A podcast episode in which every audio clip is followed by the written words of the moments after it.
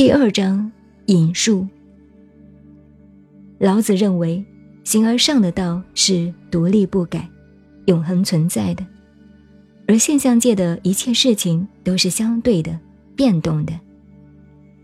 本章以美与丑、善与恶，说明一切事物及其称谓、概念与价值判断，都是在对待的关系中产生的。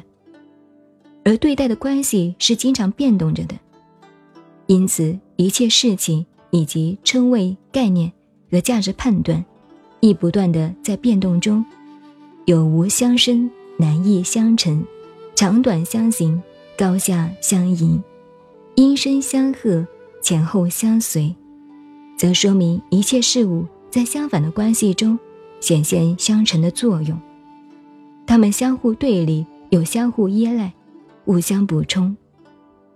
人间世上一切概念与价值，都是人为所设定的，其间充满了主观的执着与专断的判断，因此引起无休止的言辩纷争。有道的人却不自意行事，不拨弄造作，超越主观的执着与专断的判断，以无为处事，以不言行教。这里所谓的圣人是理想人物的投射。圣人和众人并不是一种阶级性的划分，只是在自觉活动的过程中，比众人先走一步而已。圣人的形式依循着自然的规律，而不强加妄为。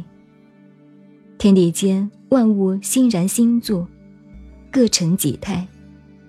圣人仅仅从旁辅助。任凭各自的生命开展其丰富的内涵。在一个社会生活上，老子要人发挥创造的动力，而不可伸展占有的冲动。生而不有，为而不恃，功成而弗居，正是这个意思。生为功成，正是要人去工作，去创建。